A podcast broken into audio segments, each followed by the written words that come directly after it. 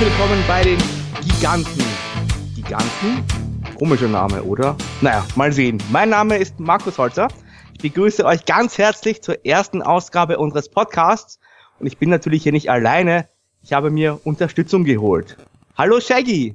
Hallo Markus, Michael Schwarz, Michael Shaggy Schwarz kannst du natürlich auch sagen. Ja, wir sind hier bei den Giganten. Was für ein seltsamer Name für einen Podcast, Markus. Woher kommt denn dieser Name? Ja, das frage ich mich auch noch immer.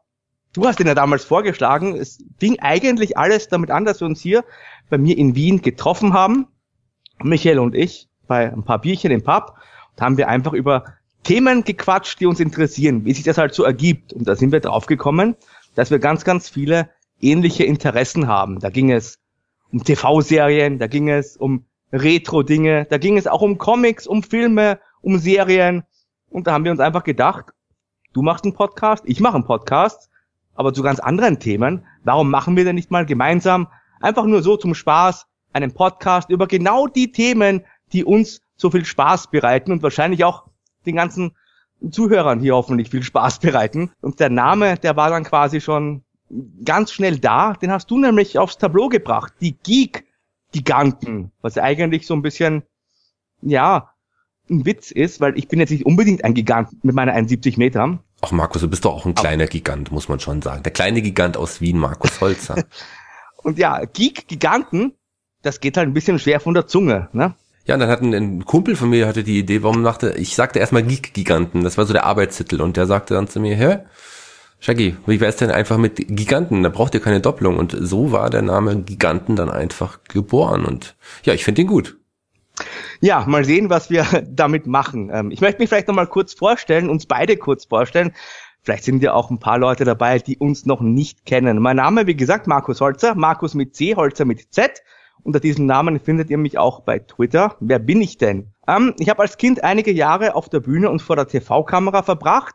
Seit 2001 bin ich Journalist im Sportbereich, habe unter anderem für Bravo Sport, Boxsport, äh, Nordic Sports geschrieben, für das WWE-Magazin geschrieben und natürlich für Power Wrestling äh, bis heute auch tätig. Und in diesem ja, Zusammenschluss mache ich halt auch seit 2003 mit bei PB Radio, besser gesagt Ringsides. Das ist ein Podcast über Wrestling. Also Wrestling auch ein Thema, das mir schon ganz besonders am Herzen liegt, aber keine Sorge, es wird heute nicht um Wrestling gehen, aber ich weiß, Wrestling, das ist ja auch so ja eine Leidenschaft von dir, lieber Michael, ne? Ja, das Wrestling ist ja auch so ein kleines Geek-Thema, ein kleines Nerd-Thema und über das Wrestling haben wir beide uns ja quasi auch kennengelernt und ja und auch so ein bisschen lieben gelernt inzwischen, kann man ja schon fast sagen, lieber Markus. Ja, und äh, da haben wir uns gedacht, klar, Wrestling ist cool, das machen wir ja schon. Lass uns doch echt diese anderen Nerd-Themen, diese, wir sind riesen Comic-Fans, wir sind riesen Serien-Fans. Ja, und es gibt viele andere coole Sachen, die Geeks und Nerds interessieren. Und wir sind zwei Nerds, wir sind zwei Geeks, deshalb die Giganten mit uns heute Abend. Ich bin Michael, du hast schon gesagt, ich, auch kurz zu meiner Person. Ja, ich bin eigentlich tatsächlich ein Sozialpädagoge, habe ich mal gelernt, aber eigentlich arbeite ich seit langer Zeit als Eventmanager, als Konzertveranstalter im schönen Fulda. Und äh, bin aber auch auf den Bühnen aktiv, gerne. Ich spiele gern Theater, ich habe eine Impro-Theatergruppe. Ich mache tatsächlich berufsbegleitend, was vielleicht viele Leute seltsam finden könnten. Ich mache eine berufsbegleitende Ausbildung zum Clown. Ja, ich bin Profi oder werde Profi-Clown-Schauspieler. Und es gibt so viele andere Dinge, die ich gerne mache. Und Podcast ist inzwischen auch was und das mache ich jetzt auch gerne mit dem kleinen Giganten aus Wien, mit dem Markus Holzer. Das heißt, wenn ich jetzt zu dir sage, du bist aber ein Clown, dann bist du gar nicht beleidigt. Ich weiß, dass du das ganz oft als Beleidigung ähm, meinst, so. aber wenn du es zu mir sagst, dann ist es, glaube ich, auch ein kleines Kompliment. Ja, natürlich. Du bist natürlich dann auch ein richtiger Clown. Aber widmen wir uns dem Ernst. Lieber Michael, wir haben uns ja heute nicht ganz spontan getroffen, das können wir verraten, ne? das ist, gab ja sogar schon die Planungen. Und da hat sich jeder von uns so ein, ein Thema einfach überlegt. War ganz spannend, jeder von den Giganten, der bringt halt quasi ein eigenes Thema mit. Und ich lasse dir natürlich hier jetzt ganz gerne und ganz offiziell den Vortritt und bin schon ganz gespannt, welches Thema du mir heute und uns allen hier mitgebracht hast. Ich bin ja auch der etwas ältere von uns beiden, glaube ich. Ich bin Baujahr. 25? Ich höre mich an wie 25, sehe vielleicht aus wie Anfang 30, aber ich bin tatsächlich im Jahre 1977 geboren. Ich bin tatsächlich 40 Jahre alt, Markus.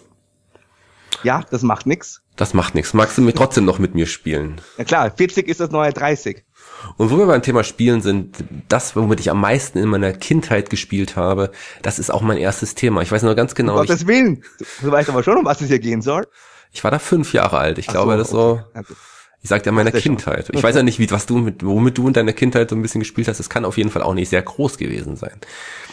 Ich war fünf Jahre alt und weiß noch, wie ich es erst in, in so einem tollen, ich weiß nicht mehr was, Karstadt hieß es bei uns, in der Spielwarenabteilung und hab's vor mir gesehen mit leuchtenden Augen sah ich eine kleine Figur, die mich dann sofort gefangen hat. Ich bin seitdem ein riesen Fan, Anhänger und wenn ich Zeit habe, spiele ich heute noch damit. Das erste Thema sind He-Man und die Masters of the Universe.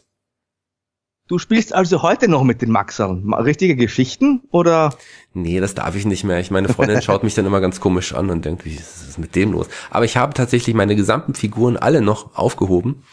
Ich habe sie noch, ich habe dann auch nach, als es die dann irgendwann nicht mehr gab, auf Flohmärkten nachgekauft und so und habe tatsächlich auch mir ein paar von diesen ganz neuen, da kommen wir später noch dazu, die es auch gibt, die Classics und dann gab es ja noch andere Serien, auch von diesen ganzen anderen Serien habe ich tatsächlich mir Figuren gekauft und spiele damit. Mögen, mögen vielleicht einige Leute komisch finden, aber zum Anschauen ist es immer noch ganz cool. Bis vor zwei Jahren hatte ich sogar eine große Vitrine mit meinen ganzen Figuren. Die musste ich aber zugunsten eines neuen Schuhschranks für meine Freundin leider aus der Wohnung verbannen. Du hast also mit fünf Jahren angefangen, dann warst du ja eigentlich schon ganz, ganz früh mit dabei. Dann warst du ja wahrscheinlich einer der ersten in Deutschland, die mit dieser He-Man-Leidenschaft ja infiziert wurden, sage ich ja fast mal, oder? Das ging ja relativ schnell. Also bei uns alle da im Kindergarten damals noch und dann in der ersten Klasse schon hatten auch fast alle He-Man-Figuren.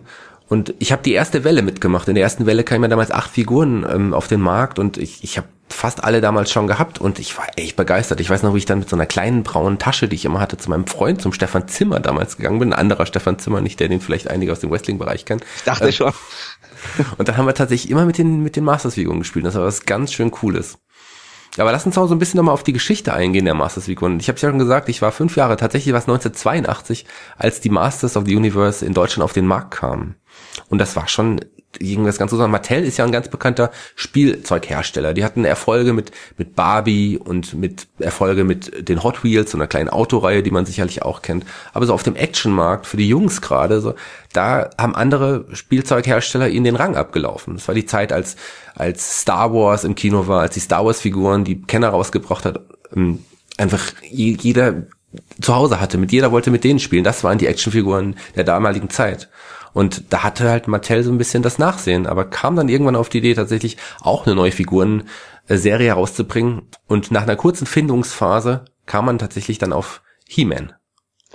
Was ich ganz spannend finde, ich habe früher immer gedacht, ne, als Kind, He-Man, das ist ja eigentlich so wie Conan der Barbar, also Schwarzenegger-Film, kannte man natürlich auch. Die schauen ja auch so aus, ne, mit ihren Fellstiefeln und ihren großen Muckis und so weiter. Aber eigentlich war das ja gar keine Conan-Serie. Das war einfach ein großer Zufall. Stimmt das?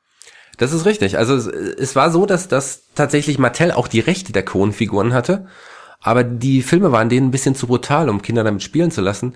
Aber so die Idee des Barbaren, die war, die war schon ganz cool, weil sie wussten, so, so was Barbarisches wäre schon, wäre schon irgendwie was, was Kinder sicherlich auch anspricht. Aber so was Blutiges wie Conan, das wollten die dann doch nicht haben.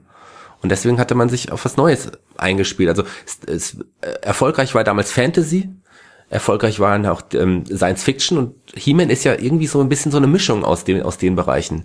Barbaren mit ein bisschen Fantasy, mit Laserpistolen gibt's da ja auch und da gibt's auch Raumschiffe und sowas. Also He-Man ist auf jeden Fall so entstanden aus den, aus dem Erfolg von Star Wars und den Ideen, die hinter Conan standen. Aber Conan ist keine, also He-Man ist keine direkte Conan-Nachmache ähm, gewesen oder eine Idee. Also es ist tatsächlich selbstständig ist man auf die Idee gekommen, He-Man zu machen.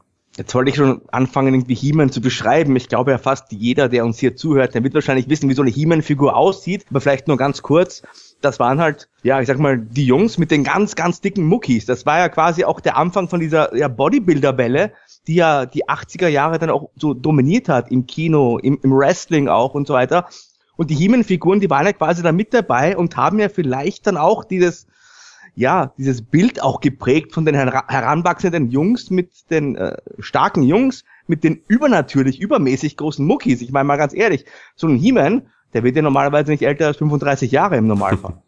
Also ich wollte als Kind dann, äh, ich war es mir vorgenommen, so aus, später so auszusehen wie He-Man. Ich wollte auch so Muskeln haben, ich wollte so, so, so einen Körper dann irgendwie haben. Das Coole war, dass ähm, ich hatte damals einen Onkel von mir, der war tatsächlich in der Bodybuilding-Szene aktiv und war sogar deutscher Meister und sowas. Das war oh. die Zeit, als ich angefangen habe, mit He-Man zu spielen. Und er war mein großes Vorbild und ich wollte dann so sein wie eine Mischung aus He-Man und meinem Onkel Thomas. So, aber naja, ich sehe heute leider doch auch ein bisschen anders aus. Bin nicht ganz so durchtrainiert, aber das ist schon okay. Ich konnte dann ja. später damit leben. Wird auch komisch ausschauen mit der roten Nase. Das ist richtig, die habe ich auch nicht immer an. Aber noch ein kleiner Fun Fact. Ähm, als man damals die He-Man-Reihe ins Leben gerufen hatte, brauchte man noch einen, einen Zusatznamen. Und die Leute von Mattel wollten die, diese Serie unbedingt dem Namen, Beinamen geben, He-Man and the Lords of Power. So. Und es war kurz vor der Fertigstellung und dann sagte aber der einer der Chefs von Mattel, das ist ihm irgendwie zu religiös, das können sie nicht nehmen. Und schlug dann den Namen Master of the Universe vor.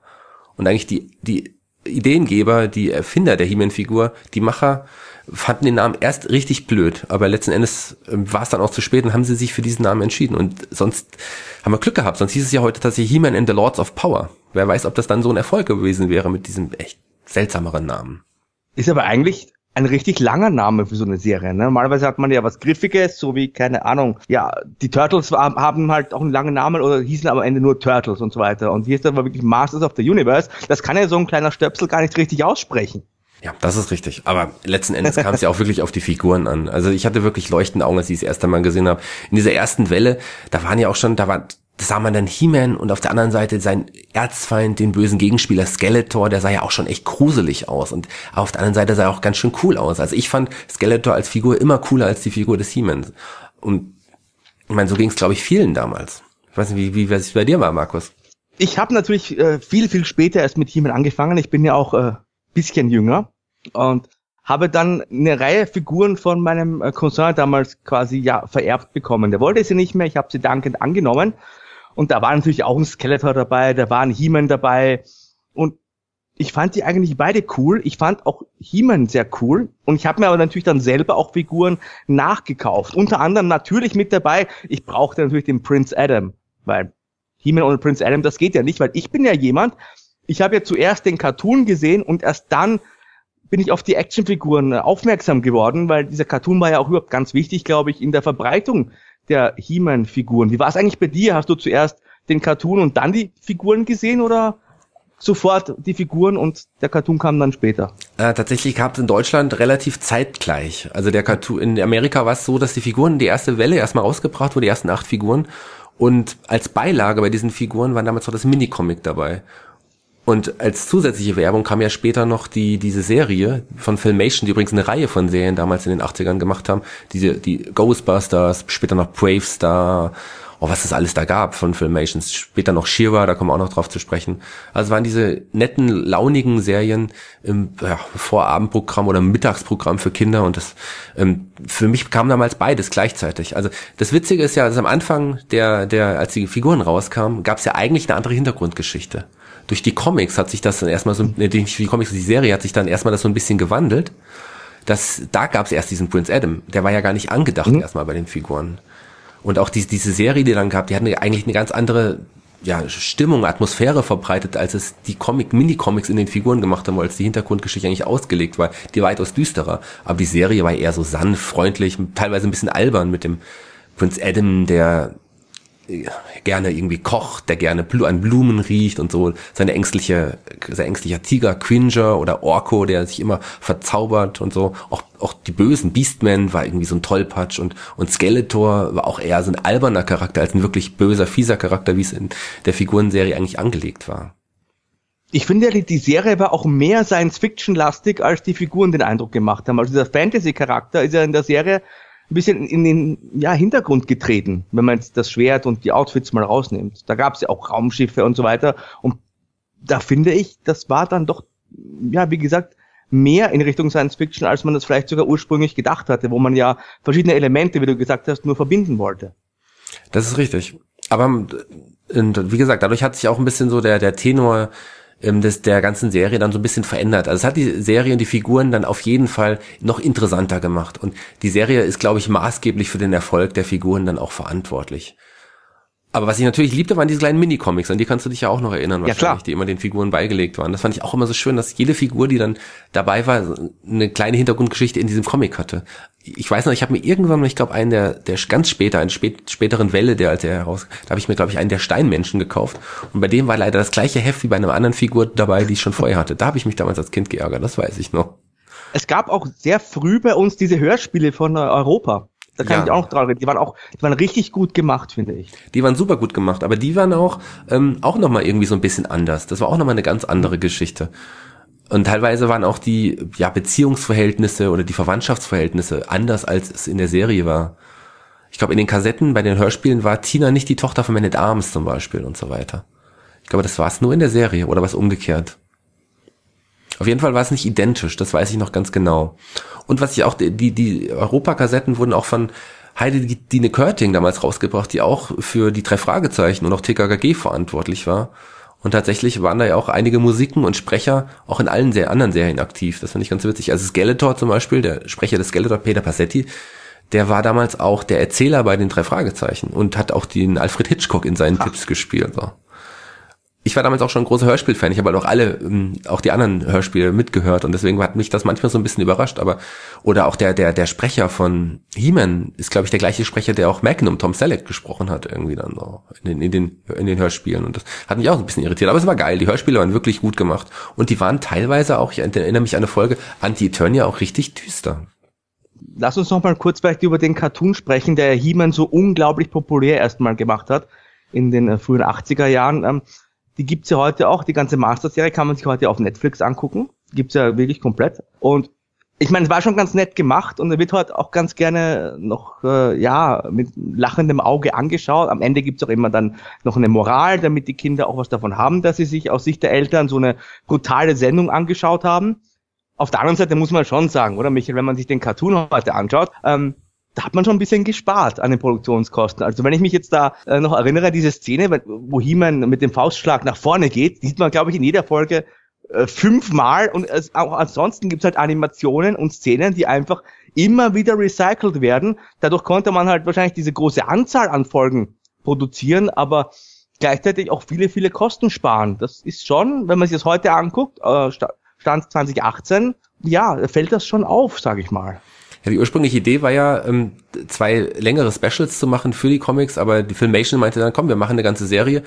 Äh, kostet genauso viel Geld und wir haben Möglichkeiten, das auch irgendwie ein bisschen günstiger zu machen. Und zwar auf die Art und Weise, wie du es gerade gesagt hast. Auch diese Szene, Szene wo He-Man immer diesen Stein oder Felsbrocken in die, in die Luft gehalten hat und auf Skeletor und seine Mannen geworfen hat. Das ist auch, hat sich auch in jeder Folge wiederholt. Also ich habe mal gelesen, dass die auch spezielle Tricktechniken angewendet haben, dass es noch günstiger gemacht hat. Diese Hintergründe zum Beispiel, da gibt es auch nur eine geringe Anzahl an Hintergründen, die immer wieder genutzt wurden. Und man hatte mit Folie ähm, und im Stopptrickverfahren die Figuren einfach auf diese Hintergründe gelegt und mit einer Kamera abgefilmt. Und so hat man unglaublich viel Geld gespart und konnte halt einfach mehrere Folgen mit fast den gleichen ähm, Bildern irgendwie wiederholen, ohne dass es wirklich man es wirklich gemerkt hat. Also ich als Kind habe das damals nicht gemerkt. So als Heranwachsender, als ich dann wiederholt und wiederholt mal die Serie geguckt habe, ist es mir dann natürlich schon aufgefallen. Aber damals als Kind ist es mir nicht wirklich aufgefallen. Hast du dich als Kind auch nie gefragt, warum niemand Prinz Adam und He-Man als eine Person erkennt? Ich meine, selbst Superman hat am wenigsten eine Brille als Clark kennt, aber, aber He-Man, der ist einfach braun gebrannt und hat dann orangene Haare statt blonden Haaren. Und das fällt aber keinem auf, obwohl Prinz Adam auch total muskulös ist. Ja, aber Prinz Adam hatte doch diese, äh, diese lila pinke Weste an. Das konnte doch nicht aufhören. Außerdem nee, war er ja auch vom Charakter ganz ja. anders. Ja, aber ich wollte noch sagen, man hat aber auch bei den Figuren ein bisschen gespart, weil sehr, sehr viele Figuren haben ja entweder den gleichen Oberkörper oder diesen, diesen Unterkörper mit dieser kurzen Fellbadehose und den Stiefeln und diesem Gürtel. Das wurde einfach immer wieder neu verwendet und einfach neu bemalt. Also hier hat sich auch Mattel Gedanken gemacht, wie man kostengünstig eine ganze Reihe von Figuren unterschiedlicher Art auf den Markt bringen kann. Das ist richtig. Also man hat tatsächlich einzelne Körperteile immer wieder benutzt. Auch bei anderen Figuren und dann auch variiert. Aber man hat auch teilweise wie bei Man at Arms und, und He-Man zum Beispiel den ganzen Körper einfach komplett benutzt, wie er so war und hat nur einen anderen Kopf drauf gemacht. Das gab es auch, aber so konnte man tatsächlich sehr, sehr viel Geld sparen. Man hat sich dann Mühe gemacht mit den Köpfen, die so ein bisschen zu ändern und variieren, Köpfen zu variieren und so. Aber ansonsten hat man tatsächlich viele, viele Körper einfach immer wieder recycelt. Klar, das spart auf jeden Fall eine ganze Menge Geld. Obwohl sie es gar ja nicht so nötig hatten. Ich meine, die haben ja sehr, sehr viel Geld eingenommen in den ersten Jahren. Die Serie wurde ja ein riesen, riesen Erfolg. Du hast eine riesengroße Sammlung gehabt, hast du gesagt. Also viel, viel größer als meine noch. Um, die, was ich mich jetzt äh, frage, weil es gab ja so viele unterschiedliche Charaktere. Es gab welche mit verschiedenen Gesichtern. Es gab jemanden, der hat gestunken. Es gab jemanden, der konnte seinen Hals lang machen. Es gab den Beastman und so weiter. Also ohne jetzt die Namen zu nennen. Aber was waren denn so deine, sag mal, zwei, drei Lieblingsfiguren aus dieser, aus dieser ersten He-Man-Zeit, sag ich mal?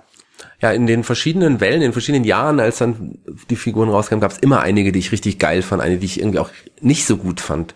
Ähm, also wen ich natürlich immer richtig toll fand, war Stratos. Den fand ich toll. Ich fand den Charakter super, denn der Anführer der Vogelmenschen, das war, ich glaube, das ist insgesamt meine Lieblingsfigur bei He-Man und die war auch unter den ersten acht dabei. Den fand ich toll. Später kam noch, ich fand die Schlangenmenschen fast alle auch richtig spannend, auch weil die dann auch wirklich mehr Sachen machen konnten als die anderen. Da war ja Tang Lashor, der seine Zunge rausstrecken konnte. Und dann dieser eine Schlangenmensch, dessen Namen ich, Namen ich nicht weiß, mit diesen ganz langen Gummiarmen, der, der war, der war richtig cool. Oder auch der Typ, der, den du erwähnt hast, der seinen Hals rausstrecken kann, oder oh, King ja. Hiss und so, der, der dann unter seinem Körper, den man abnehmen konnte, dann noch diese Schlangen hatte. Es gab eine ganz, ganz viele spannende Figuren. Wenn ich von Anfang an ganz schön langweilig fand, war Zodek. Weiß nicht, erinnerst du dich an den Zodek, der kosmische Magier? Der war einer der ersten Figuren, der dabei war und ich habe nie verstanden, was das für einer genau ist.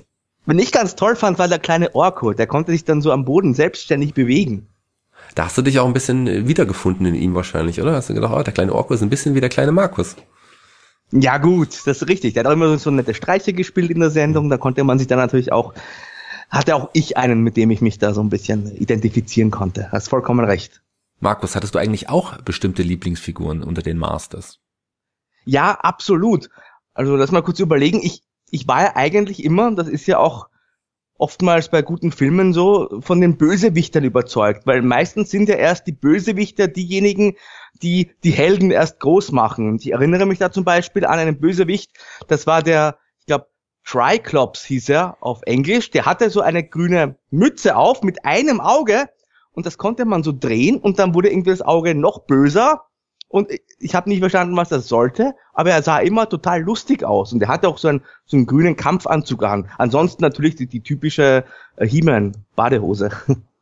Ja, auch die He-Man-Statur. Er hatte, glaube ich, auch die ähnliche Figur wie He-Man, auch die, die gleiche Rohmasse wieder benutzt. Ähm, ja, aber den mochte ich auch. Ich habe ihn Triklops genannt, denn das war einer auch der, der ersten Figuren, die ich tatsächlich auch hatte. Ja, gute Idee. Gab es noch weitere, Markus? Ja, ich weiß, wenn ich auch noch hatte, das war der Fisto. Das war ein, ja, ein Held mit, ähm, der hat ganz böse reingeguckt. Der hatte, glaube ich, so ein, so ein Vollbart und ein gestreiftes Oberteil. Das war aber nicht das Besondere. Das Besondere war nämlich, der hatte eine Eisenfaust und da konnte man die Hand so zurückziehen und dann ist die ganz schnell nach vorne geprescht und hat hier schön die Bösewichter zu Boden geprügelt. Ja, und er hatte so einen Brustpanzer, so einen gestreift. Ja, genau. Die, die, Faust konnte man auch nach oben, die konnte man nicht nur nach hinten, sondern auch nach oben, da konnte er nach vorne hauen. Da gab es übrigens auch einen Gegencharakter unter den unter Skeletors-Leuten, der hieß Yizu. Ich weiß nicht, ob du den kennst. Nein, das nein, war so ein Asiate. Der hatte genau die gleiche, also Kraft quasi mit dem Arm, den konnte man auch vor und zurückziehen. Und der hatte statt der Eisenfaust so eine goldene Karatehand, auch aus Gold quasi. Also das war der Gegenspieler von Fister quasi. Yizu, auch ein ganz witziger Charakter. Ja, das, Markus, weitere Figuren. Ja, natürlich, ich muss ihn, ich muss ihn einfach nennen, weil er für mich einfach der ultimative Bösewicht war, das war halt einfach Skeletor mit seinem ja blauen Antlitz, dem bösen Gesicht, dem, dem bösen Skelettgesicht, dem Totenschädel, wenn man so möchte, mit dem Stab, mit dem äh, Bisonkopf drauf. Skeletor, das war irgendwie so, ich weiß nicht, wenn man wenn man sich einen Bösewicht ausdenken kann als kleines Kind, dann ist Skeletor so einer. Also der, der hat irgendwie alles vereint, alles was schlecht und böse ist, konnte man in den rein interpretieren. Das ist eine gute Frage. Skeletor ist natürlich auch einer meiner absoluten Lieblingsfiguren schon immer gewesen. Da gibt es ja verschiedene Varianten übrigens von Skeletor. Da gibt es Skeletor auch mit diesem Brustpanzer, den auch, den auch He-Man quasi hat. Es gab Skeletor mit dem Drachen. Weiß nicht, ob du den kennst, da konnte der Drache auch Wasser spritzen. Oh, nein. Und es gab Skeletor noch mit den Krallen. Der konnte, man konnte ihm so Krallen, riesen Krallen ansetzen. Da konnte er mit seinen Krallen so zuschlagen. Das waren spätere Varianten des Original Skeletors, aber die richtige Skeletor-Figur ist natürlich auch einer meiner Favoriten. Hattest du eigentlich Castle Grayskull? Ich hatte Castle Grayskull und ich oh, muss dazu sagen, du, hast ja gesagt, ich, ich, ich hatte eine große Sammlung. Ich hab, habe oh. ja tatsächlich noch komplett meine ganzen He-Man-Figuren behalten. und dann später noch auf Flohmärkten immer noch weiter gekauft und nachgekauft. Ich habe die alle noch. Und ich habe nur eine Sache, das ärgere ich mich, ärgere ich mich heute noch. Als ich zwölf Jahre alt war, habe ich Snake Mountain eingetauscht gegen eine elektrische Schreibmaschine, weil ich irgendwie Ach, damals überlegt habe, ich will Schriftsteller werden. Aus heutiger Sicht hat sich das eine besser gehalten als das andere. Ja, ich glaube, die elektrische Schreibmaschine habe ich auch nicht mehr. Die wäre auch nicht mehr so viel wert, wie Snake Mountain jetzt wahrscheinlich ist. Das ist richtig. Aber Castle Grayskull hast du noch. Castle Grayskull habe ich noch. Castle Grayskull war ja ursprünglich gedacht, als zum einen als die Burg, ja, klar, logisch, aber auch als Transportbox. Man konnte Castle Grayskull ja zusammenklappen und konnte die Figuren da drin aufbewahren und mit zum Spielen äh, auch zum Freund nehmen und so. Das war schon eine coole Sache damals. Das finde ich schon toll. Das, da hat man sich auch echt was gedacht und war natürlich auch praktisch. Da kann man halt die Eltern auch noch besser überreden, dass sie dem Kind das schenken, weil ist ja nicht nur ein Spielzeug, das ist ja auch quasi dann, ja, um die Figuren auch zu verstauen und quasi gleichzeitig aufzuräumen. Dann liegen die ja nicht nur im Zimmer herum, sondern sind auch schön verstaut. Das heißt, das hat man den Eltern auch quasi ja das schmackhaft gemacht, dem Kind dieses äh, dieses zusätzliche Spielzeug zu kaufen. Das ist eigentlich total smart von den Mattel-Jungs genau, und Männern das. gewesen. Das hat ja auch alles aufeinander aufgebaut. Man He-Man hatte ja nicht nur, es waren ja nicht nur Figuren, das war ja auch diese Playsets, das waren die Autos, die sie hatten, also die Fahrzeuge oder Wind Raider, dieses Fluggerät, was ja, und natürlich, was auch ganz wichtig war, war natürlich Battlecat, der, der Tiger von He-Man. Und da gibt's auch eine lustige Geschichte dazu. Eigentlich ist es, ähm, damals, als der kam auch in der ersten Welle der Figuren, damals hatte Mattel, als sie die ersten Figuren rausgebracht haben, man hat den Erfolg noch nicht gesehen, der war noch nicht da und Mattel war, hatte erstmal kein Geld mehr. Aber sie brauchten unbedingt noch Fahrzeuge. Und da hatte einer der ähm, Creators von Mattel die Idee, wir haben noch diesen alten Tiger von, von Big Jim, eine Serie, die sie auch vorher hatten. Und bei Big Jim ist es, der Tiger, eine normale Größe im Vergleich zu Menschen. Ja? Und bei He-Man ist Battlecat ja, der ist ja fast so groß wie die Figur selber. Also so dass man drauf reiten konnte. Und man hat einfach diesen alten Tiger umgemalt und hat ihm diese grün, gelben, also grün mit gelben Streifen, dann wurde er zu, zu Cringer oder zu Battlecat. Und als sie gesehen haben, dass er wirklich so groß ist, dass man drauf reiten kann, kam die noch auf die, dann gibt ihm doch einen Sattel und gibt ihm He-Man als, als Tiger. Und das, so ist zum Beispiel Battlecat entstanden, also durch Zufall.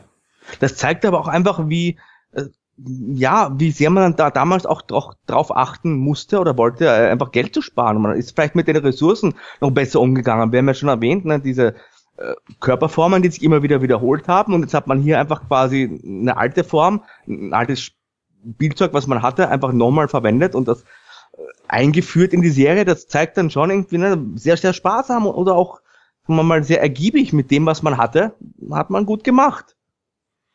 Und das ist richtig. Und ja, gut gemacht hat man, hatte man natürlich auch ähm, gern dann später die Figuren, die dazukamen. Man hat dann nicht mehr unbedingt Körper recycelt, sondern man hatte so ausgefallene Ideen an neuen Kreaturen, die, die noch dazu kamen. Was ich ganz, ganz, ganz besonders seltsam und aber gleichzeitig auch cool fand, war, war diese Figur, die hieß, ähm, kann ich mal kurz überlegen, das war, das war keine Figur, sondern so ein Fahrzeug, mit dem alle fahren konnte, so ein alter Drachen.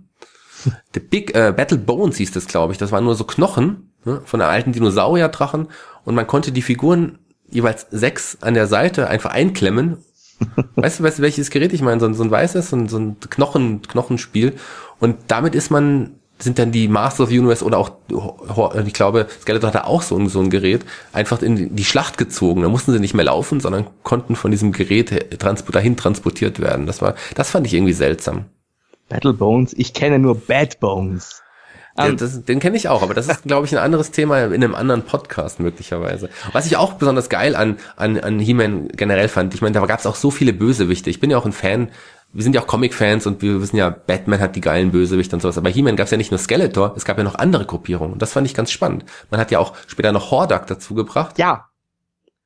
Das ist nämlich auch ein spannendes Thema, weil ich wollte jetzt auch einen weiteren Aspekt, ein weiteres Fass aufmachen da passt ja auch Hordak wunderbar rein, denn es war ja so, dass He-Man in den ersten ja, drei Jahren, sage ich mal, ein Mega-Erfolg war. Ich glaube, gerade im dritten Jahr ist es so richtig explodiert. Dann dachte man sich ja bei Mattel, ja gut, die Jungs, die lieben alle He-Man, jetzt wollen wir da noch was für die Mädchen machen, um hier quasi auch äh, nicht nur ja, die Barbie zu haben, sondern auch einfach hier für die Mädchen ein Action-Spielzeug zu haben. Und da hat man dann ja Shira entwickelt, und gleichzeitig natürlich eine TV-Serie. Und das Interessante war ja, Shira, diese ja, He-Man für Frauen und junge Mädchen quasi, wurde dann mit der Horde als Bösewichter in der Serie verknüpft, also Hordak, und das war ja dieser Bösewicht mit seiner Bande.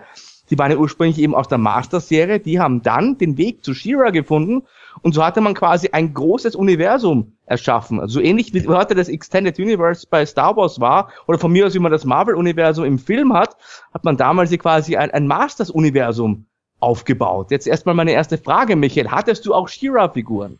Ich hatte damals natürlich keine Shira-Figuren. Ich war nicht? sogar empört erstmal, so dass Ui. es sowas überhaupt geben konnte. Ich habe, äh, also man muss dazu sagen, dass ich waren schon bei den Masters-Käufern, Fans, bei den Kindern waren tatsächlich schon 20 Prozent Mädels dabei und dann hat man das, äh, hat man gedacht, da macht man doch richtig was für die Mädels, weil da ist noch sehr, sehr viel mehr Potenzial und die Shiva-Figuren sind ja so eine Mischung aus den He-Man und Barbie-Figuren, weil man, die waren etwa fast der, in der Größe, zumindest vier, diese 14 Zentimeter, ähm, waren sie schon, aber gleichzeitig hatten sie so lange Haare, die man auch kämmen konnte.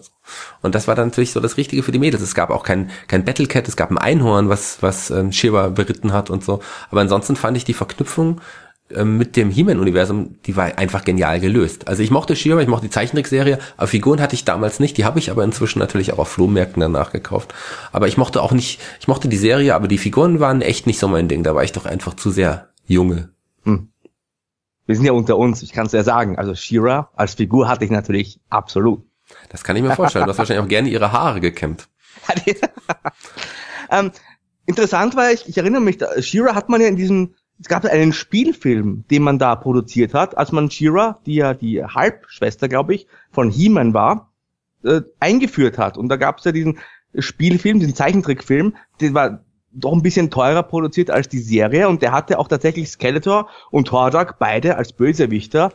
Und das ist schon so ein, ein kleiner Meilenstein gewesen. Ich fand diesen, diesen Film ganz toll damals.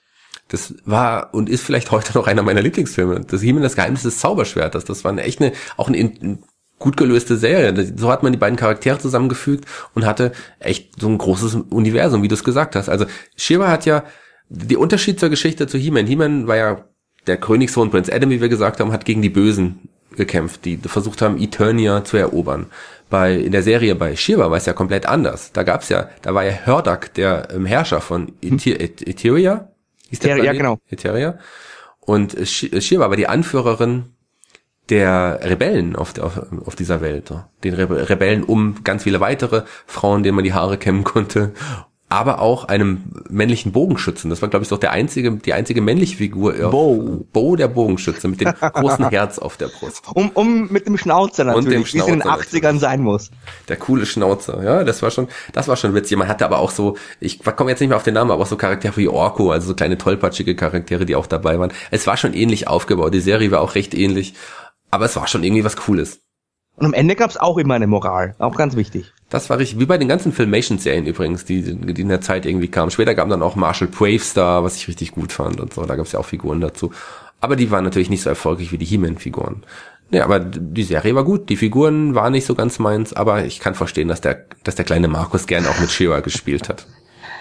Ja, ich fand auch die Musik, die Titelmusik bei Shira besser als bei He-Man.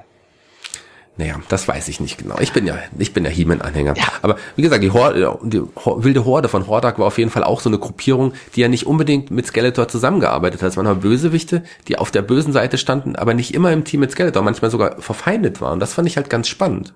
Und später gab es ja noch die Schlangenmenschen, das war ja auch so eine Gruppierung, die auch nur, die mal für Hordak, mal für Skeletor, aber auch meistens für sich selber gearbeitet hat und gekämpft hat. Und das fand ich total gut. Ich bin so ein Fan von verschiedenen Gruppierungen, die nicht unbedingt zwar, die auf einer Seite stehen, aber nicht miteinander kämpfen müssen. Und das fand ich super. Interessant ist ja, dass dann, äh, ja, so kurz nachdem äh, Shira und ihre Toyline eingeführt wurde, kam ja dann der Erfolg des Ganzen so ein bisschen ins Stocken. Also gibt ja verschiedene Annahmen, warum das so war. Also die, die Verkäufe bei He-Man und den Masters of the Universe sind ja dann richtig gehend eingebrochen. Und manche sagen, äh, Shira ist schuld, weil die Jungs sich dann irgendwie, weil sie nicht mit ihren Schwestern spielen wollten. Es gibt eine andere Annahme, dass einfach mit den vielen Figuren der Markt geflutet wurde, dass die falschen Figuren produziert wurden, dass es vielleicht auch äh, ja, zu wenig He-Man und Skeletors gab. Wie auch immer, das ist ja dann eigentlich abrupt, war He-Man, die Toyline, nicht mehr so in. War das bei dir auch so oder hat sich das bei dir länger gezogen oder wie hast du es damals miterlebt? Also ich habe das, für mich war das damals sehr, sehr positiv. Ich habe das natürlich nicht verstanden, dass He-Man jetzt wahrscheinlich ähm, absteigenden Ast ist und es die Figuren vielleicht nicht mehr lange gibt, sondern ich habe im Geschäft gemerkt, dass die plötzlich nur noch drei Mark gekostet haben. oder manchmal sogar nur zwei Mark. Und ich habe in der Zeit mir die meisten Figuren überhaupt kaufen können. Ich hatte ja auch nicht so viel Taschengeld. Und dann hatte ich halt einfach ein bisschen mehr Geld und konnte mir einfach dann wirklich Figuren kaufen, die ich, schon, die ich noch nie hatte und die ich schon immer wollte, aber wofür das Geld nicht gereicht hatte. Und das war schon geil für mich damals. Also ich habe dann sehr, sehr, sehr viel nachgekauft. Auch, auch die Playsets, die Burgen oder auch einige Fahrzeuge waren drastisch reduziert. Und ich, das war gut. Also, plötzlich waren die nicht mehr da. Ein Grund für diesen Einbruch könnte eigentlich auch der Live-Action-Film gewesen sein. Es kam in 1987, gab es einen richtigen Kinofilm mit äh, den Masters of the Universe. Da haben wir uns natürlich als Kinder alle erstmal drauf gefreut. Das ist ein echter Kinofilm mit He-Man.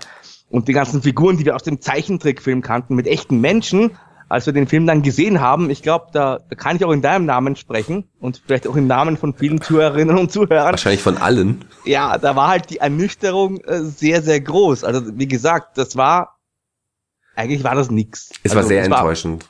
Dazu muss man vielleicht sagen, äh, He-Man, Masters of the Universe, besser gesagt, der Film, der wurde von Canon Films produziert. Das ist eine der großen 80er Jahre ja, Action-B-Film-Schmieden. Die haben eine Zeit lang richtig gute und erfolgreiche Sachen auch gemacht, und dann mit Chuck Norris zum Beispiel oder ich glaube American Fighter mit Michael Dudikoff. Äh, irgendwann ist denen aber auch das Geld ausgegangen und ja, ich weiß nicht, ob man damals schon große Geldprobleme hatte. Mir kommt fast der Verdacht, wenn ich mir diesen Film anschaue. Zum einen möchte ich mal kurz den Hauptdarsteller erwähnen, das war nämlich Dolph Lundgren. Den hat man halt verpflichtet, nachdem man in Rocky 4 sah. Ivan Drago, blondhaarig, muskulös, charismatisch. Das Problem war halt, der konnte halt nicht schauspielern. Es hatte schon seinen Grund, warum der in Rocky 4 einen einzigen Satz zu sagen hatte. Der war, ich muss dich vernichten. Hier hat man aber Dolph Lundgren eben als He-Man gesehen. Ansonsten auch der Rest, das war einfach nichts. Man ganz ehrlich, der Film, der spielt nicht auf Eternia, der spielt auf der Erde. Und He-Man, der hat eine ganz, ganz komische Rüstung und, und Skeletor sieht irgendwie aus wie eine kalte Pizza. Das ist ein es, guter Vergleich, ja.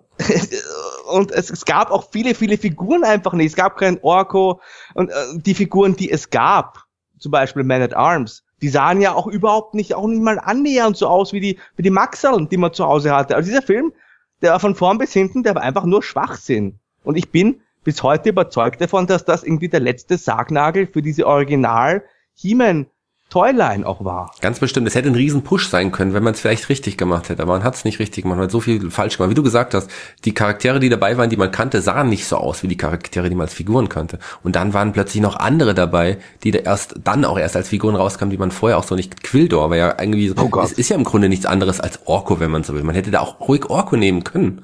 Aber man hat sich dann doch für einen unbekannten neuen Charakter mit Quill, als wie Quildor entschieden, der ja wirklich im Film mehr als peinlich war. Also, das war wirklich eine absoluter Fehler, ihn reinzunehmen. Vielleicht ein der Jar Binks des He-Man-Universums, wenn man so will. Aber dieser Skeletor. Lass uns noch mal kurz über Skeletor sprechen.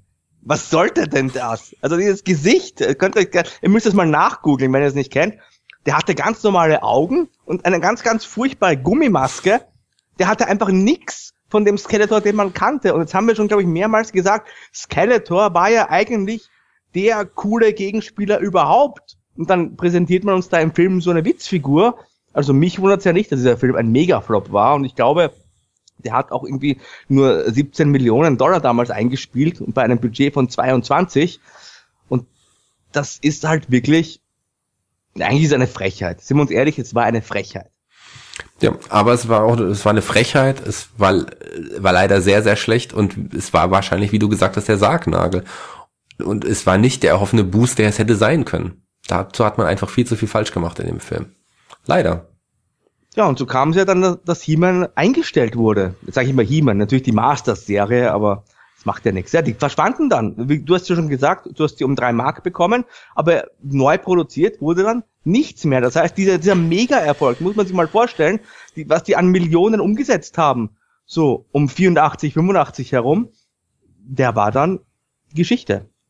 Ja, der ist um mehrere hundert Prozent innerhalb eines Jahres zurückgegangen. Das muss man sich mal vorstellen. Also ich glaube, 86 waren es weit über 500 Millionen knapp, ich weiß es gar nicht.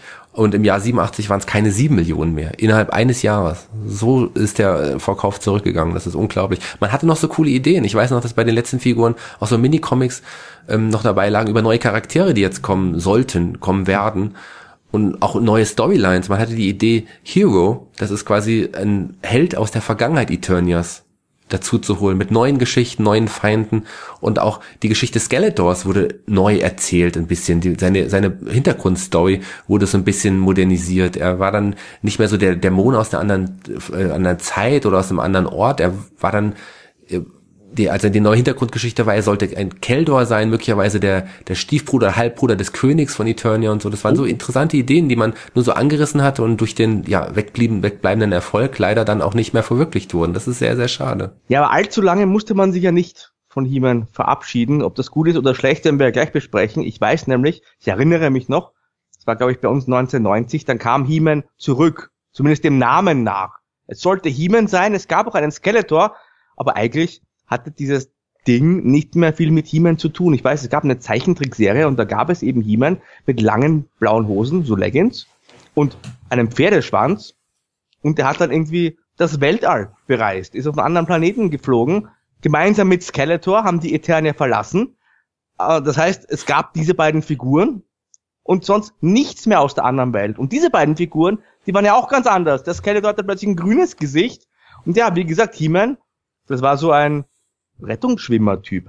Äh, erinnerst du dich noch an diese He-Man Space Serie, sag ich mal? Die Serie war wirklich schrecklich. Also ich erinnere mich noch, dass He-Man, äh, ja, die Beschreibung ist richtig gut, hat ja wirklich so einen Zopf gehabt und so ein komisches gelbes Schwert. Also Hintergrundgeschichte war da, dass sie beide glaube ich, in, durch irgendein Zeittor gereist sind, in eine andere Dimension, andere Zeit und die Geschichten spielten ja dann auch im Weltall teilweise, nicht mehr nur so auf, auf Planeten. Ich glaube, es waren auch verfeindete Planeten, aber es gab auch Weltraumschlachten und sowas. Und außer, wie du gesagt hast, He-Man und Skeletor, gab es nur neue Charaktere.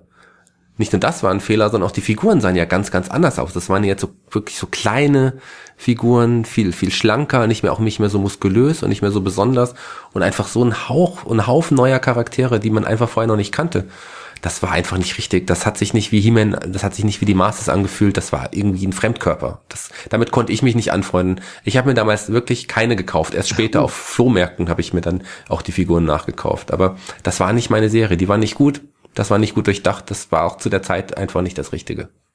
Ich frage mich ja, He-Man verlässt Eternia und dann schrumpfen sofort die Muckis. Hat er auf Eternia irgendwas genommen, was man nur dort bekommt? Vielleicht das Verbotenes? Na, ich glaube, das, ist die, das sind einfach normale Steroide, die in jeder Nahrung auf Eternia einfach vorhanden sind. Das ist aber so nicht das Ding. Was ich hingegen wieder richtig gut fand, war dann, als es später, da nach zehn Jahren, tatsächlich wieder eine neue Serie gab, die auch diesmal besser aufgebaut wurde, mit einer sehr, sehr geilen Zeichentrickserie nebenher, die vielleicht sogar bessere Zeichentrickserie, besser als die in den 80ern, vielleicht meiner Meinung nach, und richtig coolen, zu dem Zeitpunkt richtig frische, moderne Figuren. Die neue ähm, Master of the Universe Serie im Jahr 2002 kamen die in Deutschland raus und die waren auch richtig gut. Hast du die auch damals in, bei dir zu Hause im Spielzimmer gehabt, Markus? Nein, da war ich schon viel zu alt dafür. Da habe ich, also da habe ich wirklich keine He-Man-Figuren mehr gehabt. Ich habe aber die Serie mir tatsächlich angeschaut. Vor allem war ich dann natürlich ganz gespannt, weil das doch wieder so Back to the Roots war. Ne, also nach dieser He-Man Space Serie, die halt einfach nichts war, hat man ja hier wieder den richtigen He-Man versucht zu etablieren und eigentlich war das ja, du hast ja die Geschichte von He-Man erwähnt, die ja ursprünglich, die Storyline war ja vor der ersten Zeichentrickserie ein bisschen barbarischer, ein bisschen düsterer. Ich finde, diese Serie, die ist dann wieder back to the roots irgendwo gegangen. Also die war nicht nur optisch besser, das war halt auch so ein bisschen mehr Fantasy, wenn ich mich da, also wenn ich da jetzt nicht komplett falsch liege. Das stimmt, das war auf jeden Fall ein bisschen mehr Fantasy. Die war auch, waren auch, also ich fand's halt cool, dass, dass die alten Charaktere alle wieder da waren, die man so kannte. Die Figuren sahen schon anders aus, die kann man nicht wirklich vergleichen mit denen, wie ich es gesagt habe, die sahen so ein bisschen moderner aus und ja, Todd McFarlane hatte ja zu dem zu der Zeit auch irgendwie so ein, mit mit den, seinen Figuren mhm. Riesenerfolg und die waren so ein bisschen ähnlich in dem Stil auch und das fand ich schon ganz schön cool. Also ich war natürlich auch da schon längst erwachsen, aber ich habe mir diese Figuren gekauft und ich glaube tatsächlich waren das hauptsächlich auch mhm. ältere Leute, die sich damals die Figuren gekauft haben. Die kamen bei den Kids nicht so ganz an, aber so die alte Fans haben, haben sich die wieder ins, ja, ins Wohnzimmer dann wahrscheinlich geholt, in die Vitrinen gekauft, um sie in die Vitrinen zu stellen. Und da hat man dann gemerkt, ja, wahrscheinlich ist das doch nicht die richtige Zielgruppe mit den Kindern. Und die Serie wurde leider nicht so ein großer Erfolg. Also so viele Erwachsene haben es nicht gekauft, nicht genug. Das wurde auch nach, nach zwei Jahren, glaube ich, wieder eingestellt. Aber man hat gesehen, da ist tatsächlich Potenzial, was ältere Leute angeht. Und man hat kurz danach gab es dann eine Reihe von ja, Statuen und Büsten zu den Figuren. Und die waren dann sehr erfolgreich. Die gibt für teure Händlerpreise, die gab es für teuer Geld. Und die haben sehr, sehr viele Abnehmer gefunden. Und dann, da hat man gesehen, okay, vielleicht kann man mit den Masters doch noch irgendwie Geld machen. Ja, es ist irgendwie schade, dass die Serie nicht so gut gelaufen ist. Ich habe mal nachgeguckt. Die neue Serie hatte 39 Episoden und die Originalserie, die ist damals auf 130 Episoden gekommen. Also da ist schon ein deutlicher Unterschied. Aber vielleicht war halt einfach die Zeit nicht mehr reif. Also die, die, die Kids, die hatten andere Dinge wahrscheinlich im neuen Millennium. Das war vielleicht diese Fantasy-Welle, die war halt schon nicht mehr so in, in dem Fall. Aber die Marke He-Man and the Masters of the Universe, du hast ja schon gesagt, die konnte man und wollte man halt auch nicht einfach aussterben lassen. Du meintest ja die Büsten und so weiter, das haben dann eher die Erwachsenen gekauft. Das ging ja jetzt so weit, dass man später He-Man nur noch für Erwachsene produzierte. Und das geht eigentlich bis heute so. Also Masters of the Universe ist noch immer da und präsent, aber den Versuch, Kinder damit anzusprechen, ich glaube, den hat man aufgegeben. Den hat man aufgegeben. Man hat es ja, wie gesagt, bei dieser Serie gemerkt und im Jahr 2009 gab es die Neuauflage und die kam dann unter dem Namen Master of the Universe Classics raus. Das waren die alten, die, im Grunde sahen sie so aus wie die alten Figuren, aber waren halt noch viel detailgetreuer, viel moderner gemacht, mit sehr viel mehr Liebe ins, wirklich ins Detail und man hat alle alten Figuren rausgebracht, auch Figuren, wo man nur die Idee hatte, davon sie rauszubringen. Man hat sogar die Figuren aus der, aus diesem Spacey, aus der Space Seaman Serie ein bisschen modernisiert und auch in dem Stil rausgebracht. Sogar Shiva-Figuren waren dabei und das fand ich ganz spannend. Und diese Figuren, da gibt's sie monatlich, kommen da einige raus, zu horrenden Preisen. Also hm. ich kaufe mir die jetzt nicht mehr, das ist mir, da ist mir dann Geld doch zu lieb, aber ich hätte sie gern. Ich würde mich freuen, wenn mir jemand die kaufen würde. Da würde ich sie definitiv irgendwo hinstellen. Aber das, ich finde das eine geile Sache, wenn man sich die Figuren anschaut. Ich weiß nicht, du, du hast sicherlich auch schon Bilder gesehen. Die Figuren sehen so ja. toll aus. Die sehen so toll aus, wirklich. Du hast ja vorher Todd McFarlane erwähnt, der diese oder dessen Name steht ja für diese ganz detaillierten Actionfiguren. Also wer es nicht weiß, Todd McFarlane ist ein, ein ganz toller Comic Creator, der hat unter anderem Spawn kreiert eine tolle Spider-Man-Serie damals gezeichnet und seine Toyline, das waren halt diese Actionfiguren. Ich glaube, es waren mitunter die ersten Actionfiguren, die sich damals eben nicht an Kinder in erster Linie, sondern an Sammler gerichtet hatten. Und diese neuen He-Man-Figuren, die erinnern mich da auch so ein bisschen daran, an diesen Stil. Ja, wenn man, wenn man so Bilder sieht, ich, es gibt ja auch einmal jährlich inzwischen die PowerCon, das ist tatsächlich so eine He-Man-Convention, und da sieht man keine Kinder, da sieht man Leute also die Jüngsten sind da vielleicht 30, das sind die Kids da auf den Conventions. 30 bis 50 Jahre alte Menschen, hauptsächlich inzwischen doch Männer, die sich da die Figuren kaufen, immer noch Figuren kaufen, Figuren tauschen und die sich sogar als He-Man und so weiter verkleiden. Also das ist schon, das He-Man-Universum ist was du auch? Für, hm, ich bin dann doch eher, glaube ich, Skeletor. So, wenn ich ein Skeletor-Kostüm, aber ein Freund von mir war tatsächlich als He-Man zu ähm, Karneval neulich verkleidet. Das Echt? fand ich sehr, ist ja total kalt. Ja, da gibt's diesen Muskelsuit, den er Ach so. hatte. Aber das sah dachte, schon cool aus. einfach nur so, du bist ja auch in der Wrestling-Szene viel unterwegs. Ja. Dachte, du hast da so einen, so einen Kumpel, der auch so gebaut ist und der kann sich dann einfach nur diese Rüstung anziehen. Nee, aber es wäre doch ein schönes Gimmick in, für einen Wrestler, als irgendwie, als, als so eine He-Man-Kopie anzutreten. Das wäre doch eine gute Idee. Nein, aber ja, äh, bei Jörn Simmons kann ich mir das gut bei vorstellen. Bei Jörn Simmons ist ein guter He-Man. aber witzigerweise, wir haben ja auch schon, wir haben es von den Film erwähnt, da fällt mir gerade ein, dass es, es, es gab ja ganz oft schon Ideen, den neuen Film noch zu drehen. Und da waren ja auch Leute tatsächlich wie The Rock schon mal im Gespräch und auch ein Triple H war tatsächlich mal als He-Man-Darsteller im Gespräch. Ähm, Mitte der 2000er Jahre. Ja, kann ich mir gut vorstellen, jetzt wo du sagst. Also Triple H, wer nicht kennt, das ist halt auch so ein richtig muskelbepackter Typ mit langen blonden Haaren gewesen. Also von der Frisur her war er Space He-Man, aber vom Körper war er halt schon der 80er He-Man, ne? Das hätte schon gepasst, auf jeden Fall. Ja, aber wie gesagt, ich habe jetzt nicht nur die PowerCon erwähnt. Generell ist das Universum, das, die, das Universum der Master of Universe äh, hat eine Evolution erlebt. Also 2014 kam sogar eine, eine Facebook-Seite hinzu. Also He-Man ist bei Facebook, wer ihn adden will, gerne. Es gibt eine Twitter-Seite. es gibt so viel mehr Games, als es noch vorher gab. Es gibt Handyspiele. Einfach so, das ist, hat einfach, übrigens der erste Post auf der He-Mans Facebook-Seite war, by the power of Case, Case Girl, I have Facebook. Das fand ich ja. sehr witzig. da fällt mir noch ein, es gibt ja auch Spielfiguren, die sind überhaupt nicht detailliert, aber genau das ist ja das Besondere. Und zwar, die habe ich kürzlich gesehen, das sind Spielfiguren, die quasi das Design der Fernsehserie, die Fernsehserie der Ursprung, die ursprüngliche Fernsehserie hat sich ja an den ersten Figuren orientiert, aber wie gesagt, man wollte auch Kosten sparen, musste schnell zeichnen hat also zum Teil einige Details ausgespart. Der Gürtel ist nicht so detailliert, die Fellstiefel zum Beispiel, die Rüstung sieht ein bisschen anders aus. Das heißt, es war ein bisschen weniger detailgetreu im Fernsehen. Und jetzt gibt's aber irgendwie so Figuren, die diesen TV-Serienstil nochmal nachempfunden worden sind. Die sind, kosten halt mehr und haben aber weniger Details. Ja, witzige Sache. Es liegt ja wahrscheinlich wirklich daran, dass wir jetzt als Erwachsene, die immer noch He-Man-Fans sind, dass sie auch mitbekommen haben, wie das damals war jetzt im Nachhinein. Aber als Kind ist es uns nicht aufgefallen, aber jetzt fällt es uns auf. Und dass dann genau solche Figuren rauskommen, das finden wir natürlich noch, noch besonders witzig. Und die Figuren wollen wir dann auch haben. Ich finde das eine gute Sache. Ich finde das eine sehr, sehr witzige Idee. Ja, hat mir auch gut gefallen. Das ist mir sofort ins Auge gesprungen, als ich das gesehen habe, weil irgendwie, aber irgendwie halt schon kurios, ne? Man hat damals eine Zeichentrickserie zur Toyline gemacht und jetzt gibt's quasi die Toyline zur Zeichentrickserie zur Toyline. Ja, so muss es sein. So, so ist das Master of the Universe Universum. Sehr du abwechslungsreich für uns Fans. Wir haben ja gesagt, du hast ja mir erklärt, He-Man richtet sich an Erwachsene. Ich habe jetzt eine Gegenthese für dich, lieber Michael. Okay, ich bin gespannt. Vielleicht wird der He-Man oder zumindest She-Ra bald wieder ganz, ganz in sein bei den jungen Kids, denn 2018 soll ja oder wird ja eine neue She-Ra Cartoon-Serie veröffentlicht werden und zwar auf Netflix. Netflix ist gemeinsam hier eine Kooperation eingegangen, um mehrere Cartoons in diesem Jahr äh, zu präsentieren und da ist auch She-Ra dabei. Ja, finde ich total spannend. Das hätte, damit hätte ich nicht gerechnet. Ich dachte, vielleicht kommt eher mal eine He-Man-Serie endlich mal wieder. Aber dass es jetzt Share wird, ist interessant. Finde ich, finde ich gut. Hat vielleicht auch irgendwie was mit dem Erfolg von, von Wonder Woman so ein bisschen zu tun. Aber ich finde es gut. Also da, darauf freue ich mich sehr. Aber über Schauspieler und Stories und auch wer die Showrunner sind, ist noch gar nichts bekannt. Ja, schon spannend, dass man den Reboot jetzt quasi genau andersherum aufzieht. Denn ich, wenn Shira ein Erfolg werden würde, bin ich mir sicher, dann kommt natürlich He-Man auch dazu. Ja klar, das wird kommen. Aber gleichzeitig ist ja auch wieder eine He-Man-Verfilmung seit einiger Zeit im Gespräch. Da gab es ja auch so ein Hin und Her mit ähm, möglichen Regisseuren.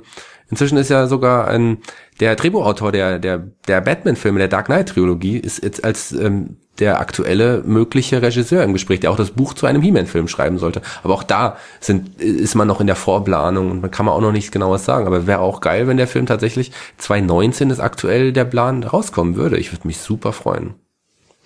Ja, ist natürlich auch äh, sehr, sehr spannend, wenn man da so ein Asset, so eine Marke hat, die eben noch immer präsent ist bei bei vielen Menschen, sagen wir 30 aufwärts, die halt jetzt auch die Kohle haben. Und gerade heutzutage, wo ja im Kino so viel auf Marken gesetzt wird, wo jedes Jahr ein Star Wars Film jetzt rauskommt, wo jedes Jahr diverse Marvel Filme rauskommen, wo alle ein allumfassendes Universum haben wollen. Also sogar Universal hat das ja probiert mit den Monstern und, und so weiter da ist natürlich, wenn man das richtig macht, so ein Masters of the Universe Universum im wahrsten Sinne des Wortes, das gibt ja ganz viel her. Da kannst du einen She-Ra-Film machen, da kannst du einen He-Man-Film machen, du kannst die Vorgeschichte von Skeletor erzählen und so weiter.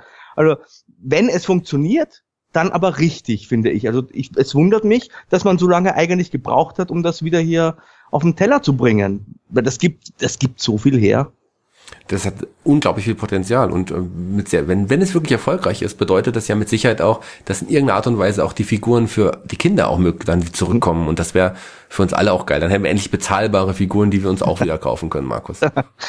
und da ist natürlich, da, da hoffst du natürlich drauf. Ja, vielleicht kann ich meine Freunde noch überzeugen, meine alte Vitrine aus dem Keller zu holen und dann auch wieder aufzustellen mit neuen Figuren. Das wäre natürlich mein Wunsch. Aber ich bin und bleibe Masters-Fan. Das ist so, das ist das erste, was ich als Kind wirklich so mit leuchtenden Augen gesehen habe. Und ich wäre natürlich sehr erfreut, wenn die, die He-Man und seine Freunde und He-Man und seine Gegner auch wieder den Erfolg zurückbekommen, den sie eigentlich auch verdienen. Denn es ist ein einzigartiges Universum. Ein Aspekt, den ich jetzt noch kurz ansprechen will, den haben wir noch gar nicht erwähnt, außer in Form von Minicomics, ist einfach die Comic-Welt von He-Man, denn wie das immer so ist bei erfolgreichen Toylines und TV-Serien oder Cartoon-Serien besser gesagt, dann gibt's ja immer die Comics dazu. Du hast ja in Deutschland und inzwischen auch und vor allem in Amerika die großen zwei DC Comics und Marvel, die halt sich je regelmäßig die äh, Rechte an so Dingen auch sichern oder gesichert haben. Also zum Beispiel die ersten Marvel Star Wars Comics, die waren schon nach dem ersten Film da und so weiter. Und He-Man war ein DC-Property und die gab es ja tatsächlich schon auch 1982. Das heißt, da gab es ja zeitgleich mit den Minicomics auch eine richtige Comicserie. Äh, hast du die damals gelesen? Und zweite Frage gleich, war die jetzt eher den Cartoons zugeordnet oder eher der, sage ich mal, Minicomic-Spielfigurenwelt, äh, die etwas düsterer war. Also sie war tatsächlich eher wie die Minicomics so ein bisschen. Aha. Die, es war ja sogar so, dass die ab der zweiten Welle der Figuren die Minicomics auch von DC mitproduziert wurden. Also die waren, da war DC schon tatsächlich mit dem Boot, hat Mattel da unterstützt und hat aber zeitgleich natürlich auch die Rechte dann für die größeren Comics bekommen, die sie dann auch rausgebracht haben. Und da gab es einen Comic, an das ich mich noch erinnere. Die anderen, ich weiß nur so grob die Geschichten, die haben mir auf jeden Fall gut gefallen. Aber ein, eines erinnere ich mich noch ganz gut. Da gab es tatsächlich ein Crossover mit den damaligen Da hat auch äh, He-Man äh, musste gegen Superman kämpfen. Superman stand unter dem Einfluss von Skeletor. Skeletors Magie und, und ähm, mhm. ein Superman war damals ja noch nicht immun gegen Magie. Das war, damals gab's ja, hat, hatte er die keine Kraft gegen Kryptonit, was ja immer noch so ist, ja aber auch konnte er sich gegen Magie nicht durchsetzen. Mhm. Und Skeletor hat ihn magisch beeinflusst, so dass es einen Kampf gab zwischen Superman und He-Man. Und das war für mich als damals auch schon Comic-Fan eine Riesensache. Eine Riesensache. Endete natürlich da, dass am Ende, dass beide dann auch wieder glücklich und zufrieden waren und Skeletor äh, besiegt haben und so. Aber es war schon ein cooles Comic. Und äh, man muss dazu sagen, DC hatte dann nach ein paar Jahren aber auch keine Lust mehr an den Rechten. Und dann hat Marvel tatsächlich zwei Jahre lang auch äh, Masters of the Universe äh, Comics rausgebracht. Die, Marvel hatte zeitweise auch die Rechte von den He-Man Comics. Und sind, wie war denn die Deutschlandveröffentlichung? Sind die Zeiten auch bei uns rausgekommen? Die sind auch bei uns rausgekommen in Großbänden teilweise, aber auch in Taschenbüchern. Dann, Comics sind ja damals in, in dem deutschen Markt auch sehr gerne in diesen in der Taschenbuchform rausgekommen. Das war auch bei den He-Man ja. Comics so. Und die gab es auch eine Zeit monatlich. Also ich habe die da auch schon gesammelt. Ich habe die auch noch natürlich und die sind einfach gut. Aber irgendwann gab's, sind die dann auch eingestellt worden. Klar, mit dem ausbleibenden Erfolg der Master-Serie gab's dann auch irgendwann die Comics nicht mehr. Das Problem mit den Taschenbüchern war ja einfach, dass man die Textbrocken auf ein absolutes Minimum reduziert hat. Und da wurden halt, ja, für Kinder war es noch in Ordnung, aber wenn ich mir heute mal so ein altes Comic angucke aus dem äh, Nihapa Verlag oder auch später äh, Condor, die Marvel-Serien, das war ja eigentlich schon, eigentlich dem, dem Material gar nicht würdig. Gar nicht. Aber es war die günstigere Variante, Comics rauszubringen. Und deswegen gab es in Deutschland leider so viele Taschenbücher. Es war wirklich einfach diese normale Heftform, die es in Amerika gab, runtergepresst auf die Taschenbuchform und Taschenbuchgröße. Und klar, hat man einfach in den Sprechblasen noch weniger Platz.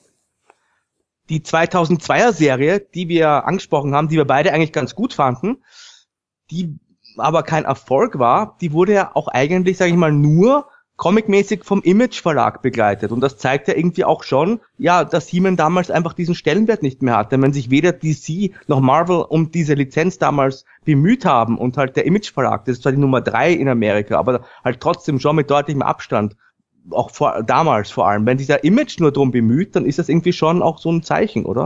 Das war einfach nicht die Zeit für He-Man. Es war nicht die richtige Zeit, aber tatsächlich waren die Comics damals großartig. Ich habe die auch äh, auch mir gekauft und die habe ich auch immer noch. Und da war auch ein junger Autor dabei namens Robert Kirkman, der einige He-Man-Comics oh, oh. geschrieben hatte. Und den kennt man heutzutage ja auch noch. Und den kennen wir auch besonders gut, Markus. Ja, das ist nämlich der Mann, der jetzt besonders wichtig noch immer für Image Comics ist. Das ist nämlich der Erfinder und Autor von The Walking Dead. Also inzwischen ein Mann, der sich finanziell keinen Sorgen mehr machen muss. Und damals musste oder durfte er noch He-Man-Comics ähm, schreiben. Also klar, also die Comics waren gut, die, die sind sehr unterschätzt. Das, die Serie war gut, die Comics waren gut. Schade, dass es einfach damals nicht funktioniert hat. Aber inzwischen sind wir ja auch so weit, dass es schon seit einiger Zeit, seit äh, ich glaube drei Jahren auch schon wieder neue Comics gibt, die jetzt wieder beim DC-Verlag gelandet sind.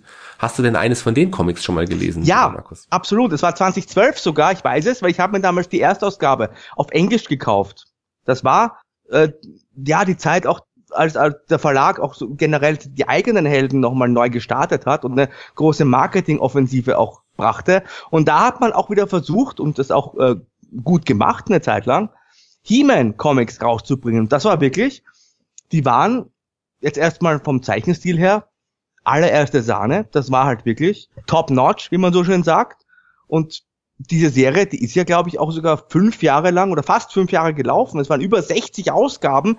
Das heißt, das war wirklich, obwohl He-Man im Fernsehen nicht funktioniert hat, in, zu der Zeit, obwohl die Figuren eigentlich auch nicht mehr, ja, außer an Sammler, also sie waren zumindest kein Massenphänomen mehr, aber die Comics, die haben eine Zeit lang richtig gut funktioniert. Was auch daran liegt, dass natürlich Comics heutzutage auch nichts mehr für Kinder sind zum großen Teil, denn die richten sich ja auch auf die Generation 25 plus. Und da hat man mit diesen He-Man Comics wohl auch wirklich den Nerv der Zeit getroffen. Die waren wirklich gut und die gab's ja auch bei uns vollständig auf Deutsch vom äh, Panini Verlag. Der hat da, glaube ich, äh, das komplett rausgebracht. Stimmt's? Ja, der Panini Verlag, der eh wirklich gute Arbeit leistet hier im, oh ja. im hiesigen Comicmarkt. Aber die, die, man muss in den Comics sagen, die waren deutlich düsterer als alles, was zuvor da war. Da waren echt richtig düstere Geschichten da und auch, man hat auch da tatsächlich He-Man-Charaktere gesehen, die gestorben sind in den Comics. Das ist schon hart. Also so, so, so mutig war man vorher auch nicht im, im Masters-Universum. Die Comics sind super geschrieben, tolle Zeichnung und auch da gibt's ein Crossover mit den DC-Helden, was es natürlich dann geben muss, wenn man schon wieder He-Man und Superman in einem Verlag hat. Auch da gab's wieder eine große Prügelei, die am Ende auch wieder gut ausgegangen ist. Aber sowas gehört auch dazu, finde ich. Was man natürlich sagen muss, dass unter anderem bei äh, dem allerersten neuen He-Man-Abenteuer von DC hat ein gewisser Jeff Jones die Geschichte geschrieben. Jeff Jones ist, wer sich mit Comics ein bisschen auskennt, natürlich ein ganz, ganz prominenter Mann. Also, ja, inzwischen auch bei DC ganz oben in der Hierarchie angekommen. Das ist halt auch jemand, der gerade auch so, ja, Neuinterpretationen und Neustarts gut umsetzen kann. Und deswegen hat man das ja damals auch in die richtigen Hände gegeben. Ich fand das auch stark, ging halt natürlich auch zu Ende, weil doch die Verkaufszahlen gut waren für das, was man sich vorgenommen hat, aber dann auch irgendwann ein bisschen runtergingen und das ist halt einfach so, dann stellt man halt die Serie wieder ein. Ich bin aber überzeugt davon, ganz ehrlich, spätestens wenn dann dieser Kinofilm kommt, dann wird He-Man auch wieder in den Comics durchstarten. Das glaube ich auch, da bin ich mir ganz sicher. DC hat auf jeden Fall noch die Rechte, die haben sie nicht abgegeben, aber aktuell bringen sie halt einfach keine Comics raus. Und mit dem Film und vielleicht ja auch mit der Shira-Serie wird das sicherlich auf jeden Fall wieder anders. Dann wird He-Man wieder ein Thema sein äh, bei den Massen und dann hat man auch ganz andere Möglichkeiten. He-Man ist nie gestorben, He-Man wird immer wieder kommen und auch in den Comics ganz bestimmt. Gab auch am Ende ein Crossover mit den Thundercats. War ja auch so eine 80er Jahre TV-Cartoon-Serie, Schrägstrich, Spielzeugserie. Ja, das ist richtig. Auch von Mattel rausgebracht, meines Wissens. Witzig. Warum nicht? so. Kann mich nicht mehr so ganz dran erinnern. Apropos Comics, Michael, da brennt mir noch eine Frage auf der Zunge. Gab es eigentlich zu diesem furchtbaren Kinofilm von Canon auch einen Comic und war der vielleicht sogar besser als der Film? Das ist eine sehr, sehr gute Frage. Das hätte ich eh noch erwähnt. Das wollte ich sowieso noch erwähnen. Klar gab es einen Comic und ja, der war wahrscheinlich tatsächlich ein bisschen besser als der Film. Es geht ja auch fast nicht schlechter. Aber der Comic war natürlich auch nicht gut. War ganz witzig. Da gibt es einen Fun Fact aus dem Comic, den, das, was ich noch erwähnen wollte. Und zwar gibt es ein alternatives Ende. Also man sieht, da wo der Film endet, endet das Comic noch nicht. Im Comic gibt es nämlich noch so einen so einen Schnitt weiter und man sieht in den Keller, in die Tiefen des von Castle Grayskull und rate mal, was man ganz unten findet. Da hängt, liegt eine Flagge äh, United States of America. Nein, ah, hat man da hier den Planet of the Apes versucht zu kanalisieren oder was? Ein bisschen. Und daneben dieser Flagge liegt tatsächlich noch eine weitere Flagge, eine Flagge der NASA. Und darunter steht irgendwie das noch Starfinder, 5. Juli, 10.000 222 oder irgendwie sowas, weiß nicht mehr ganz. Also die Idee hinter dieser seltsamen Geschichte ist natürlich auch amerikanische ähm, Astronauten Mitbegründer von Eternia sind oder sowas. So habe hab ich mir das damals irgendwie ähm, erklärt, aber das ist natürlich total albern. Aber ne, passt auch irgendwie zum Film. Ja, hätte ihn aber jetzt auch nicht unbedingt noch besser gemacht, finde ich, das Ende. Also das ist auch schon wurscht. Hätte ihn nicht besser gemacht, nee, ganz gewiss nicht. Also du wirst dem He-Man-Franchise weiterhin treu bleiben. Das, davon kann man ausgehen. Wenn du noch immer deine ganzen Maxeln hast und auch noch immer darauf hoffst, dass deine Freundin dir vielleicht die Vitrine hochbringt, du wirst wahrscheinlich auch dann noch weiterhin ja auf Flohmärkten schauen. Guckst du da noch, was du so findest? Ja, ich darf auch nicht mehr so oft auf Flohmärkte gehen, weil ich, sammle ja nicht nur He-Man und Masters Figuren, ich habe ja auch leider eine riesen Comicsammlung, Hörspielsammlung und so weiter. Du bist ja wirklich ein Gigant. Ich bin tatsächlich ein Riesengigant noch ein größerer Gigant als der kleine Gigant aus Wien, der Markus Holzer. Nee, ähm, ich, abwarten. ich darf nicht mehr so oft auf Flohmärkte gehen und ich musste auf meine Freundin hören, sie hat ja schon vollkommen recht, ich musste mir jetzt schon einen neuen Lagerraum noch anmieten, um alles irgendwo lagern zu können. Aber ich sage ja auch, das ist ja auch einiges wert. Die alten He-Man-Figuren sind was wert, die Comics sind was wert, die kann ich ja nicht einfach weggeben oder verkaufen. Nein, das gehört zu mir, das ist mein Ding. Und das werde ich wahrscheinlich immer irgendwie behalten. Vielleicht habe ich ja irgendwann einen Sohn, der dann auch ganz stolz meine Female-Figuren anschauen darf, weil spielen wird er nicht damit dürfen. Aber vielleicht gibt es ja bis dahin wieder die neue Toyline. Wir haben ja gesagt, wenn der Film erfolgreich wird, dann kommen auch wieder die Actionfiguren zum Spielen. Das ist richtig. Vielleicht überlege ich mir dann doch noch einen, mir einen Sohn zuzulegen, damit ich ganz stolz, Nur deswegen. stolzer Papa sein kann. Ja, mein Sohn spielt auch damit, Damit du wieder auf den Flohmarkt ganz offiziell gehen darfst. Genau, so machen wir das. So, Michael, das waren jetzt aber wirklich sehr, sehr viele Informationen. die du uns da heute präsentiert hast über die Masters of the Universe.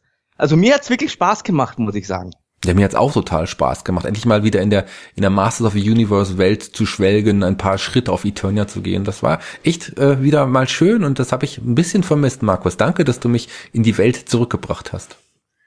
Ja, war mir ein Volksfest und keine Sorge, du wirst die Gigantenwelt hoffentlich nicht so schnell verlassen, weil es gibt ja noch so viele andere Themen, über die ich mit dir gerne sprechen möchte. Lass uns das doch wiederholen. Ja, wir werden ja, das werden wir ganz bestimmt wiederholen, weil du willst ja auch mit einem Thema ankommen und ja. wie ich bereits erwähnt habe, das wird doch bestimmt, Markus, lass mich raten, ein Comic-Thema sein. Ja, das stimmt. Wir haben ja heute schon ein bisschen über Comics gesprochen und nächstes Mal tauchen wir noch ein bisschen tiefer in die Welt der bunten Bildchen ein. Mal gucken, was uns da erwartet.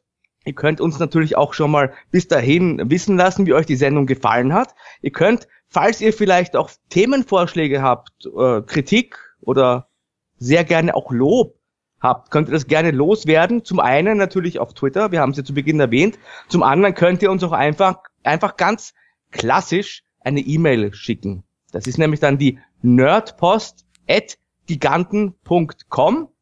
Da könnt ihr uns einfach alles reinschreiben, was uns auf dem Herzen liegt. Vielleicht habt ihr auch noch ein paar ja, Anregungen zum Thema Masters of the Universe. Vielleicht habt ihr noch Zusatzinformationen. Alles gerne genommen und gelesen. Ansonsten bedanke ich mich jetzt erstmal fürs Zuhören und überlasse dir, lieber Michael, natürlich bei deinen Masters of the Universe das Schlusswort. Ja, gerne. Ich wollte aber auch noch sagen, wenn ihr auch Fragen habt, wir können gerne auch mal ein paar Fragen hier im Podcast beantworten, wenn das irgendwie passt, Markus. Oh, ja. Das wäre da auch mal eine schöne Möglichkeit. Klar, wenn ihr Fragen habt zu den Masters, Fragen zu unserer Person oder Fragen auch zu einem der, der zukünftigen Themen, die uns noch begegnen werden in den zukünftigen Podcast, dann einfach, wie Markus bereits gesagt hat, an nerdpost.giganten.com. Das wäre doch schön. Und es war mir wirklich ein Fest heute, Markus. Es hat Spaß gemacht. Und ich freue mich sehr, sehr auf das nächste Mal. Und ich hoffe, ihr seid auch alle wieder dabei, wenn es wieder heißt Giganten. Bis zum nächsten Mal.